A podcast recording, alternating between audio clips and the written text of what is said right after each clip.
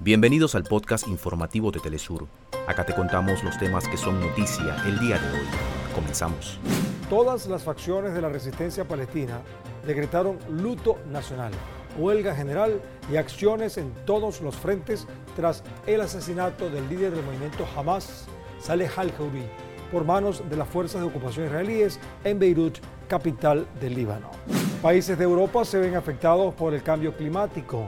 Autoridades de Reino Unido y Francia realizan labores de evacuación tras fuertes lluvias.